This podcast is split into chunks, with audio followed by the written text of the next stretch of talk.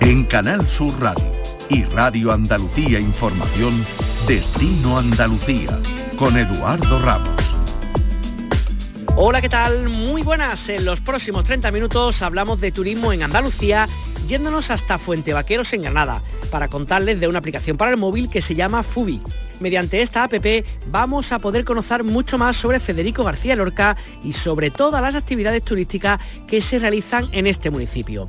Además, les llevaremos de visita por el Museo de Málaga con uno de los arquitectos que hizo la rehabilitación del mismo y que nos cuenta algunos de sus rincones más atractivos.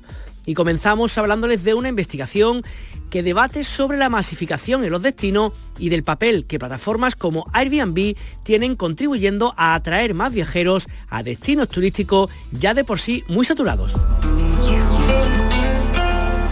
En Radio Andalucía Información y Canal Sur Radio, Destino Andalucía con Eduardo Ramos. Piérdete en el Trastevere como un romano más. Este pequeño café del barrio latino de París es estupendo. Consejos para sentirse un verdadero berrinés. Con este tipo de reclamos, cada vez más plataformas, como por ejemplo Airbnb y algunas otras, están contribuyendo a crear y a veces a proyectar la imagen de los destinos turísticos en el mundo digital. Una idea que se nos vende pues un poco para no ser un turista más, sino para convertirse en un local, pero en realidad y muchas veces y a partir de un estudio realizado por investigadores del grupo Nuevas Perspectivas de Turismo y Ocio Tour de la Universidad Oberta de Cataluña, concluyen que se aprovechan las identidades de los destinos y sus comunidades para a veces mercantilizarlas y contribuir a masificar aún más destinos turísticos ya saturados. Para hablar de todo ello tenemos con nosotros al investigador de este grupo de Tour, a Pablo Díaz. Pablo, ¿qué tal? Muy buenas. Buenas. Oye, cuéntanos un poquito eh, esto que, muchas veces no nos damos cuenta cuando uno viaja, que usamos tanto Airbnb, que nos gusta visitar otros destinos y sentirnos como locales, a veces no es tal como parece, sino que somos a veces como esa masa, entre comillas, ¿no? De, invasores, no, entre comillas digo, de turistas que llegamos a otro lugar y que a veces es complicada la convivencia con, los, con las personas que viven en estos, en estos destinos, ¿verdad?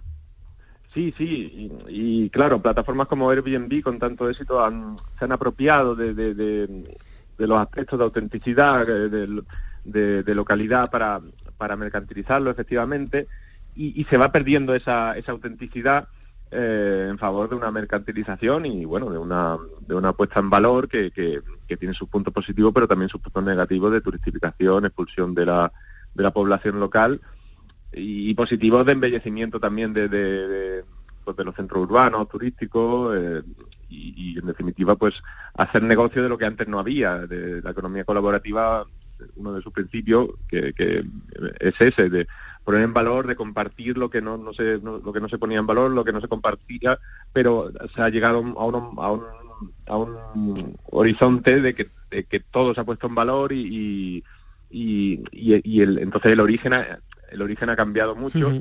y vamos hacia unos destinos turísticos pues muy muy masificados. Oye, en vuestro caso, en el grupo No ¿cómo habéis hecho esta investigación? ¿De qué manera habéis trabajado para sacar estas conclusiones? Bueno, eh, trabajamos mucho con el destino de Barcelona, que es uno de los ejemplos en España más pues, de, mayor virulencia, de mayor masificación, de mayor éxito de estas plataformas. Y mediante entrevistas sobre todo a, los, eh, los, a los turistas e incluso a los oferentes de, de, los, de, los, de, de, los, de las habitaciones o de los apartamentos, pues llegamos a esas conclusiones de, de conflicto que en Barcelona pues se, da, de una manera muy, muy alta. Oye, todo eso estoy pensando a nivel andaluz, ¿no? Un poco desde donde te llamamos y para lo que un poco hablamos, eh, ciudades estoy pensando como Córdoba, como Granada, como Málaga, yo no sé si están sufriendo o están, digamos, eh, dando los mismos pasos que dio Barcelona hace unos cuantos años y que vamos encaminados a un modelo muy parecido. Bueno, yo soy, yo soy malagueño y, ahora trabajo desde Málaga para, para este grupo de investigación y para la Oberta y, claro, son destinos ya mm, también maduros, pero no tan maduros como Barcelona, por lo tanto el conflicto es un poco menor, pero, pero la tendencia es hacia ese, hacia ese conflicto. Eh, en Barcelona la turistificación es mucho mayor, los movimientos de respuesta son mucho mayores y, y, eso y eso se está dando también el desarrollo turístico de Málaga, diría que en Málaga sobre todo, pero también de, Córdoba, de Granada, Sevilla, Cádiz, eh, pues se va hacia esos conflictos porque efectivamente los, centros urbanos eh, se, se, expulsa a la población local para ponerlo en valor eh, hacia el turista, los apartamentos, y eso tiene una serie de procesos y una serie de respuestas que todavía son son bajas porque porque son destinos menos menos saturados menos maduros y pero el conflicto existe. Que además estoy pensando bueno si es de Málaga no hace falta que te lo explique no pero el hecho por ejemplo que pasa en Málaga como en otras capitales andaluzas donde la llegada masiva del turismo el digamos el, hecho por ejemplo que muchas eh, casas que antes se dedicaban al alquiler de larga duración ahora se utilicen para plataformas como Airbnb o similares para digamos alquiler de corta temporada está haciendo también que la gente local mm, entre comillas sufra bueno sin comillas sufra realmente también un poco todo ello no Sí, sobre todo si no son partícipes del negocio, eh, porque el que, es partícipe del negocio a lo mejor no, le importa eh, poner, eh, alquilar, pasar al alquiler turístico su apartamento en el centro y irse a la periferia o, en fin, a, otros, a otros, a otros centros residenciales amigables y, ganar una renta por ello. El problema es que muchos muchos de los de los ciudadanos de estas ciudades no no, no son rentistas, no son no viven de esto y ese sería otro tema. ¿Quiénes son los que los que tienen eh, eh, la mayor parte de esos apartamentos, porque pocos propietarios tienden a acumular mucho.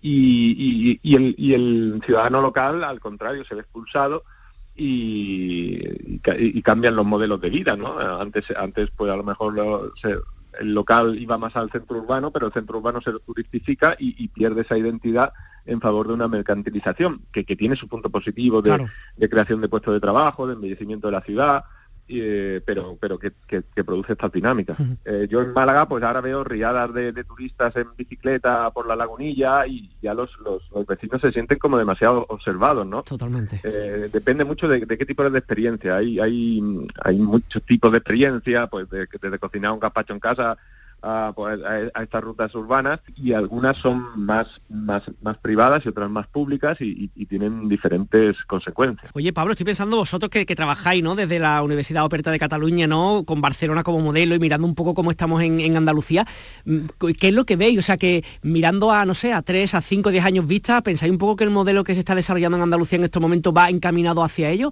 ¿O hay otros lugares donde a lo mejor se está limitando, no sé, en Sevilla, que se está limitando a lo mejor mm, la presencia masiva de turistas? ¿Cómo, como un poco lo que veis vosotros según la investigación que estáis haciendo. A ver, yo desde mi punto de vista, ya te digo que hemos estudiado mucho Barcelona, pero yo soy de, Andalucía, de Málaga, y bueno, Málaga, eh, Andalucía es muy variada y habrá diferentes dinámicas. Habrá dinámicas más sostenibles porque son destinos turísticos pues más incipientes, que dentro de su ciclo de vida no están en, lo más alto y, todavía da, da para el crecimiento y, hay, y, hay, y hay destinos turísticos más saturados, tipo Málaga, tipo Sevilla, Córdoba, Granada, Cádiz, que, que, que sí van a experimentar ese, esa saturación y, a ver cómo, cómo se gestiona. Y por eso se desarrollan también, mm, eh, o hay polémicas, o hay diálogos sobre si instaurar o no la, la tasa turística, en fin, eh, se trata de, equilibrar la actividad turística para que sea eh, en convivencia con, con, la población local. Y, y, hay, hay factores de éxito que te llevan a un, a un, a un morir de éxito, que, que, es lo que se dice que ha que puede estar ocurriendo en Barcelona, pero también bendito éxito por todo por todos los ingresos que, genera. La verdad es que es un tema que da para mucho debate y más en una comunidad como Andalucía, donde está claro que una parte importante del Producto Interior Bruto depende de, del turismo. Oye, pues Pablo Díaz, investigador del Grupo No Tour de la Universidad Operta de Cataluña, muchísimas gracias por compartir con vosotros vuestra investigación. Un saludo. A vosotros, muchas gracias. En Canal Sur Radio y Radio Andalucía Información, Destino Andalucía, con Eduardo Ramos. Y la explosión de mar.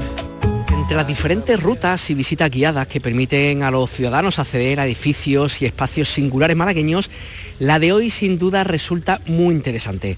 Nos encontramos en el Museo de Málaga, la antigua aduana, junto con el arquitecto Ángel Pérez, responsable de la rehabilitación de uno de los edificios más singulares de la capital y que tras muchos años de lucha ciudadana y por supuesto de trabajo por parte pues, de todas las personas que han hecho esta rehabilitación, ya es el flamante museo que todos conocemos. Cuando uno llega aquí y se pone aquí en medio como estamos en el patio, imagino que le vienen también muchos recuerdos de cómo sería esto antes de la rehabilitación y justo lo que tuvo que hacer usted después, ¿no? Sí, desde luego.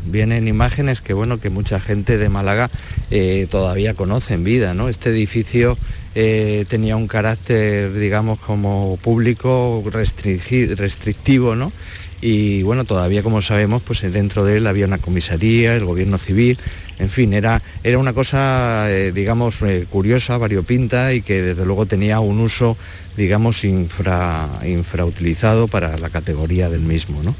Cuando usted le encargan que haga la rehabilitación de esto, imagino que tendría algún tipo de directrices, o son ustedes los que marcan las directrices de qué hacer, o estaba ya muy bien pensado toda la parte museográfica. ¿Cómo se encuentra no esa hoja en blanco que siempre se dice cuando empieza a trabajar? Bueno, el, digamos que el, proyecto nace de un concurso que por supuesto plantea el organismo del Museo de Málaga, ¿no? O sea, plantea cómo hay unas directrices muy claras de, introducir aquí los dos museos, digamos, que hay en Málaga hasta entonces, que eran el Museo Arqueológico que, había estado en la Alcazaba y el Museo de Bellas Artes, que como todos sabemos había estado en el antiguo Palacio de Bellas Artes y hoy Museo de Bellas Artes, que hoy es el museo, parte del Museo de Picasso. ¿no? Entonces eh, aquí se reúnen y desde entonces nace el Museo de Málaga como la fusión de esos dos museos. Eh, todo esto forma parte de, las bases para el concurso, de alojar esos dos museos en este edificio. Y bueno, pues lo demás eh, fue un concurso reñido entre, hubo veintitantas propuestas y la nuestra fue la ganadora. Y bueno, hacemos hincapié en esas dos cosas, ¿no? De lo que se producen cuando un edificio esto se inaugura es que a través de un proyecto de arquitectura se, se unen o se, se funden unas necesidades como eran las de los dos museos que hemos dicho y unas necesidades de, recuperación de un edificio que estaba verdaderamente degradado y que incluso, como algunos saben, pero no todos, y conviene recordar, que había perdido su cubierta en un incendio.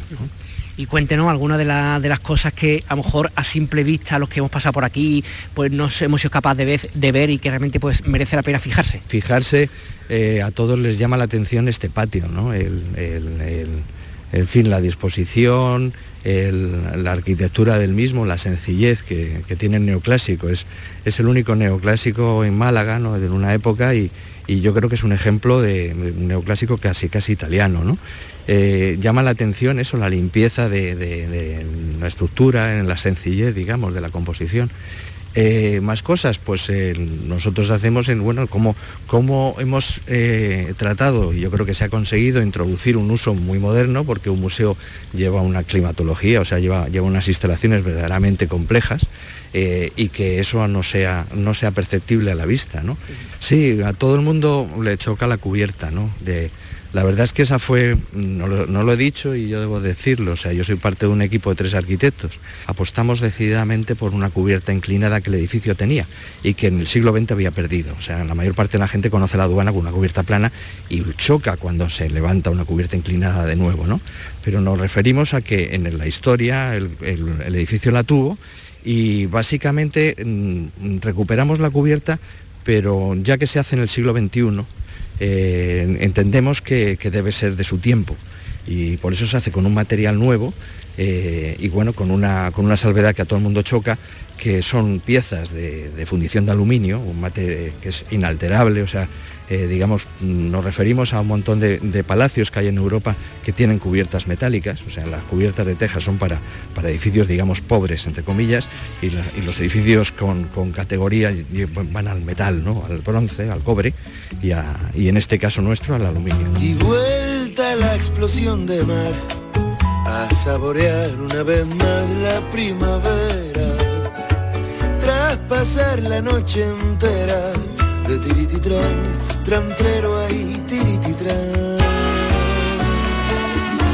Seguimos esta visita por el Museo de Málaga por la antigua aduana. ¿Dónde nos encontramos ahora mismo exactamente? ¿Dónde estamos? Bueno, pues estamos en el interior de la escalera, la escalera original del edificio que, como estás viendo aquí son, bueno, son, es muy singular porque, porque tiene dos tramos diferentes, o sea, aunque en planta es simétrica, hay una, un tramo que sube dos plantas y otro solo se queda en la primera. Y es que tenemos una caja, de, ahora mismo estamos debajo de ella, una caja de madera completamente suspendida de tres niveles donde donde hay una escalera que le llamamos la escalera colgada, que está colgada realmente de la cubierta, ¿no? Y queda suspendida en el aire. Es que es súper llamativo que incluso uno que ha venido por aquí, que ha subido por esta escalinata, que son conocidas, que levante la cabeza y vea esa caja literalmente, que eso que son como por lo menos para subir un par de alturas o como que es lo que hay por dentro. Sí, bueno, hay, hay una escalera nueva que no existía y como todas las partes que, se ven en el edificio que son realmente novedosas, se hacen en madera para que se distingan realmente de, lo que había, de lo histórico, de, lo, nuevo, lo novedoso del 21. Esta escalera fue una invención y no tiene otra, yo creo que es la palabra apropiada, para poder, eh, digamos, eh, cumplir y, con, la, con, la, normativa de evacuación actual y sobre todo poner en carga a la escalera sobre la que estamos, ¿no? O sea, aprovechar, digamos, la, potencia de, este ancho de escaleras para poder desalojar las cinco plantas del edificio y cumplir la normativa en caso de incendios. En el interior de, digamos, este vestíbulo de la escalera, pues surgió bueno, la, idea al final de que por qué no mostrar, ya cuando llegamos podemos ver el plano de cubierta, que hubiera el mismo material vistiendo el interior que, en el exterior. Entonces ahí arriba vemos unas placas y si te fijas bien en la mirada se ve que, no son lisas, ¿no? que tiene, que tiene un relieve, y ese relieve es lo que decimos, ese relieve es el grabado que, es lo que a la gente le impacta, es el grabado realizado por un inglés en el siglo XIX, un pintor paisajista, que hace una imagen, un dibujo, una pintura, perdón, desde lo alto de Gibralfaro sobre Málaga. Entonces, en ese grabado aparece la catedral y la aduana con la cubierta inclinada. Otra de las cosas de este patio que me llama mucho la atención, aparte de cómo está, está totalmente diáfano, hemos visto charlas, hemos visto conferencias, hemos visto música, o sea, un espacio realmente pues para, para muchísimos usos, ¿no? En nuestra propuesta, además de la, recuperación de la cubierta, eh, fue lo que, es, lo que estamos viendo ahora. Poder incorporar, o sea, hacer un museo y que el patio fuera visitable por, la gente, independientemente que entrara al museo o no. O sea, este, este patio está a disposición de todo el mundo que pase por la calle. Eso es, complejo y creemos que es un gran, un gran éxito. Si uno pasea por el centro, eh, tenemos una pieza impresionante que es la catedral, por supuesto la Alcazaba, el Teatro Romano, pero este edificio choca, o sea, es, es realmente es único en el, en el casco histórico y en la historia de Málaga que es lógico que la gente se pare y lo único que creo que no, la mayor parte de la gente no sabe que podemos entrar dentro sin, sin necesidad de, entrar en el museo, ¿no? Si lo supieran, desde luego el patio estaría ahora mismo más, más lleno que, como vemos ahora. Ángel Pérez, muchas gracias por atendernos. Bueno, muchas gracias a todos.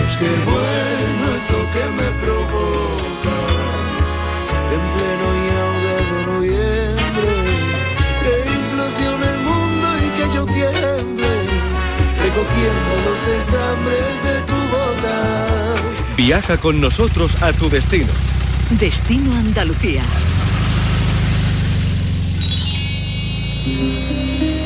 Los servicios informativos de Canal Sur Radio en Málaga, integrados por la redacción, el Departamento de Misiones, producción, quieren desearte una feliz Navidad. Para ello, te acercan, te acercamos con nuestras voces, el camello cojito de Gloria Fuertes. Feliz Navidad. El camello se pinchó con un cardo en el camino y el mecánico Melchor le dio vino. Baltasar fue a repostar más allá del quinto pino. E intranquilo el gran Melchor consultaba a sus longinos. No llegamos, no llegamos y el santo parto ha venido. Son las doce y tres minutos y tres reyes se han perdido. El camello cojeando más medio muerto que vivo va espeluchando su felpa entre los troncos de olivos. Acercándose a Gaspar, Melchor le dijo al oído, Vaya birria de camello que en Oriente te han vendido. A la entrada de Belén, al camello le dio hipo. ¡Ay, qué tristeza tan grande en su belfo y en su tipo! Se iba cayendo la mirra a lo largo del camino. Baltasar lleva los cofres, Melchor empujaba al bicho. Y a las tantas ya del alba ya cantaban pajarillos. Los tres reyes se quedaron boquiabiertos e indecisos, oyendo hablar como a un hombre a un niño recién nacido. No quiero oro ni incienso, ni esos tesoros tan fríos. Quiero al camello, le quiero, le quiero. Repitió el niño. A pie vuelven los tres reyes cabizbajos y afligidos, mientras el camello echado le hace cosquillas al niño. Vivo como un camello en un canalón, en esta ilustre y honorable sociedad. Y espero todavía una óptima ocasión para comprar un par de alas y abandonar el planeta.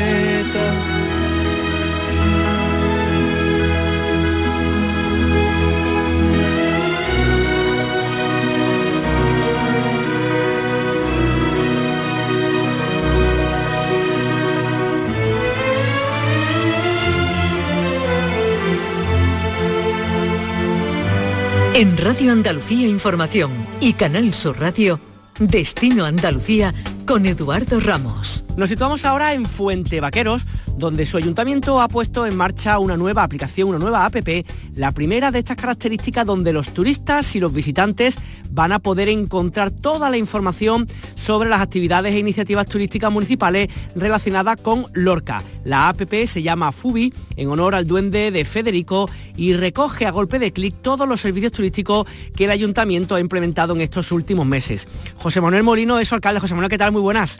Hola, encantado de estar en antena con vosotros. Cuéntanos un poquito, que, origina un poco el, tema de esta app, sobre todo con, una imagen y con un icono tan importante para el municipio, bueno, y para todo el mundo realmente, y como, como es el de Lorca, ¿no?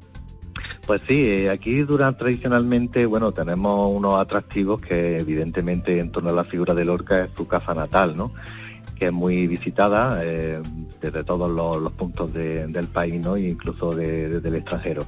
También tenemos el centro lorquiano, que es el que alberga el patronato, lo dirige el patronato y tiene pues todo el legado de Federico García Lorca. Todo esto para quien quiera pues conocer la, obra. ¿no? Nosotros desde Fantabaquero y desde su municipio natal pues, hemos querido complementar una serie de actividades como son las diferentes, el entorno, ¿no? La Vega, que tanta relación ha tenido con Federico, en el cual tenemos diferentes rutas, ¿no? Rutas que se pueden hacer incluso alquilando bicicletas en el Teatro Federico García Lorca de forma gratuita. También facilitamos algunos libros porque hay rutas de lectura y bancos de piedra en pleno enclave de, de la Vega de Granada, que como bien sabéis, pues bueno, eh, la Vega sigue prácticamente intacta después de, tantísimos años, donde mm. conserva sus alamedas, conserva sus acequias, sus ríos, porque estamos precisamente en la encrucijada y en medio del río Cubilla y el río Genil, ¿no? Mm. Todo esto, aparte de la, de la ruta, hemos querido crear una, una app, ¿no? Que se llama Fubi, que es el duende de Lorca, eh, que es pues ese pequeño duende el que va a guiar a todos los turistas a visitar los, rincones. ¿no? En estas rutas también tenemos nacimientos de agua muy típicos de aquí de, la zona de Fantevaquero y todo esto viene recogido en una en una app, ¿no? no solamente el entorno y la vega lo que puedes visitar, sino también dentro de la casa museo están las rutas teatralizadas, ¿no? que existe la opción de visitar la casa natal de, con un guía o bien que se puedan vivir durante 40 minutos pues una ruta de actrices de Fantabaquero, la Valquiria de la Vega, ¿no? que también se puede contratar a un precio bastante eh, bajo como son 5 euros por, por persona. ¿no? Luego tenemos en el teatro también otros atractivos como son el fotocor de la barraca para que los turistas se recreen y se vistan de... Tenemos un coche antiguo para que sean por, por un día eh, actores de la, de la barraca, ¿no? Luego también esta app pues recoge realidad aumentada, ¿no? Donde hay unos códigos QR en los diferentes puntos del municipio, en todo el patrimonio que tenemos para que te explique la situación, el monumento de lo que se está viendo. Recoge también todos los bares y restaurantes, la gastronomía, eh, las tapas que se, se ofrecen desde, desde aquí. Y precisamente ayer, pues una buena noticia de que uno de los caseríos eh, que tenemos más antiguos, de el inicio de la historia de Fantabaqueros, como es la Casa Real del Soto de Roma, que perteneció al Duque de Wellington, que estaba en manos privadas, pues se va a iniciar un proyecto junto con los propietarios para que por primera vez pueda ser también visitable, aparte de la, de la casa natal de, Federico. Que además estoy pensando, alcalde, que la, la, imagen, la figura o el legado de, Lorca, que si no me equivoco ya vamos camino casi de un siglo que fue, que fue asesinado, y cómo todavía sigue siendo, bueno, pues una, digamos, un icono literario a nivel mundial de referencia para que todavía se siga hablando de esto. Incluso estaba pensando que hace un minutillo estaba mirando internet y encontrar, por ejemplo, una novela gráfica también muy chula con imágenes sobre Lorca. En fin, como que está muy presente realmente su figura, ¿no? Y su legado. Totalmente, totalmente. Es impresionante la, cantidad de gente, las nuevas generaciones. Nosotros también tenemos proyectos para acercar la figura de Lorca a institutos, también con el proyecto Lorca en Fuentabaqueros que lo hemos venido realizando en el mes de noviembre, donde nos visitan institutos, les ofrecemos una obra de teatro para que un poco pues eh, conozcan también la, obra. Yo mm. creo que esto es un gran paso que puede atraer mucho turismo aquí a Fuentabaqueros y sobre todo pues en torno a, para conocer más la figura y el pueblo de mm. Federico García Lorca Fuentabaquero. Eh, también estaba pensando en las cosas que acaba de comentar un poco, el tema de este proyecto de realidad aumentada, que si no me equivoco, corrígeme un poco, es que tú pones el móvil delante de código QR decía, ¿y qué se ve exactamente? ¿Qué es la, imagen que aparece? Pues sí, la, imagen que aparece es directamente el monumento del sitio donde está el código QR y ahí lo que te aparece es en tres dimensiones una imagen para que lo veas lo mismo que lo, lo puedes ver eh, físicamente y ahí lo que hay una leyenda donde te explica qué es lo que estás viendo y la historia que tiene. Por ejemplo, si llega al monumento que se hizo hace 40 años en la figura de Lorca aquí en el Paseo del Prado, pues ahí te explica pues cuándo se realizó, que se realizó con donaciones de toda España, eh, que lo que es el monumento y las piedras es del autor de Cayetano Aníbal y te da una breve explicación de todo lo que es el patrimonio de, de Fantabaquero a través de la realidad aumentada. Aunque imagino que claro, la importancia de la nueva tecnología hacía referencia, ¿no? O, incluso estoy pensando en el metaverso como otra forma de acercarse también a Lorca, pero también está, es agradable, ¿no? Pasear por el, por el municipio, el móvil como ayuda, como guía, pero también dejarse un poco perder por las calles y ver un poco las cosas que hay, ¿no? Por supuesto, nosotros todo el proyecto es para que se haga físicamente, se haga con rutas de senderismo, se haga en bicicleta, que para eso tenemos incluso hasta 17 bicicletas que se alquilan de forma gratuita. Lo que queremos es que visiten no solamente el pueblo, sino el entorno, la vega y todos los lugares de, inspiración lorquiana. Pero sí es verdad que en muchas ocasiones queremos ofrecer otro tipo de, servicio más adaptado a las nuevas tecnologías, porque vienen muchos viajes también eh, organizados que vienen con el con el tiempo, dijéramos, justo de ver la casa y queremos, pues bueno, pues que a través de tres o cuatro minutos de ese realidad aumentada o ese tipo de tecnología pueda también, o un día que haga mal tiempo, que no se pueda hacer la ruta, o un pleno invierno, pues pueda también ver cómo es la vega del entorno y quizá a lo mejor podamos despertar en ellos el que puedan volver y hacerlo a pie físicamente. Y si la gente decide estos días, este mes de final ya de diciembre, primeras fines de semana de, enero, ¿qué nos vamos a encontrar? ¿Qué, ¿Qué programación tenéis en Navidad? ¿Alguna cosa específica en el municipio? Pues bueno, aquí en el municipio normalmente tenemos diferentes actividades, desde la ruta de senderismo exclusivamente, vamos al Anejo de la Paz para un poco por estos lugares lorquianos en, conmemoración de nuestra figura como Federico, como cuentacuentos para los niños en la biblioteca, diferentes pasacalles eh, de música, también tenemos una velada poética en la biblioteca, tenemos zambombada de, de villancicos, o sea que son diferentes actividades durante estos días que prácticamente todos los días tenemos una actividad navideña. Bueno, pues si nos faltaban motivos para visitar Fuentes Vaqueros, tenemos otro más con esta app, que es una buena forma de acercarse a este municipio y conocer, digamos, a uno de sus ciudadanos más, más universales como es Federico García Lorca. Eh, José Manuel Molino, alcalde de Fuente Vaquero, muchísimas gracias por atender los micrófonos de Canal Sur Radio. Un saludo. Muchísimas gracias a vosotros. Gracias. Fernando Ariza, presentador del espacio local de ensayo, que los domingos podemos escuchar en Canal Fiesta Radio, nos trae recomendaciones musicales para disfrutar de estos días. Fernando, ¿qué tal? Oye, ¿hay algo para este fin de semana tan navideño, tan atípico? Hola Edu, este fin de semana es muy especial, pero eso no hace que desaparezcan los conciertos de las salas de música. De hecho, hoy viernes hay una cantidad enorme de actividades en vivo, ¿eh? con una particularidad, es que la inmensa mayoría de las bandas pues tocan en su ciudad. Es que en la música también se aplica eso de volver a casa por Navidad y qué mejor que tocar en casa, en tu localidad, si eres un artista que vive fuera. De todo lo que hay hoy te entresaco un evento que va a tener lugar en apenas un par de horas en la sala Aliatar de Granada.